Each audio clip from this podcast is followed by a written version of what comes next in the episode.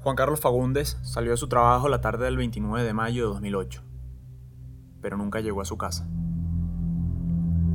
Fafá, como era apodado cariñosamente por sus conocidos, tenía 30 años y llevaba trabajando 8 como entrenador de fútbol en el Colegio La Salle la Colina, Caracas, la misma institución en la que había cursado primaria y secundaria.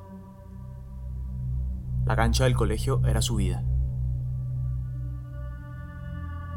Después de una tarde de práctica, Fafá guardó los balones, se despidió de sus compañeros y se fue.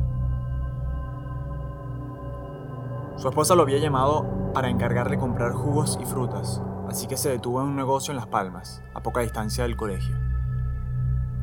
Allí fue interceptado por delincuentes que lo sometieron y lo obligaron a pasarse al asiento de atrás. Pretendían ir a su hogar para robarlo, pero Fafá se negó a llevar a los criminales al lugar en el que se encontraba su esposa. Su pareja, preocupada en vista de que se hacía tarde y Fagundes aún no aparecía, llamó insistentemente a su celular, pero nadie contestó. Contactó a algunos amigos de Fafá para que rastrearan el vehículo vino tinto, con la esperanza de que, quizás en el peor de los casos, su marido se hubiese quedado accidentado en la vía. Finalmente el vehículo fue encontrado en la sexta transversal de Mari Pérez, detrás de la Hermandad Gallega. El Corolla aún tenía las luces encendidas. Y ahí estaba Juan Carlos Fagundes, sentado en el asiento de atrás, bañado en sangre, inmóvil.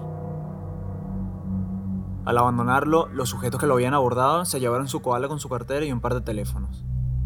Y por haberse resistido al atraco, le dieron un tiro en la cabeza.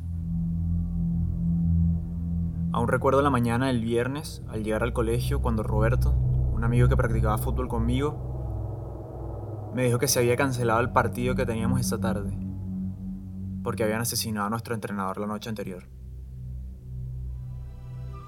Yo soy Andrés Gerlotti y esto es Venezuela Criminal.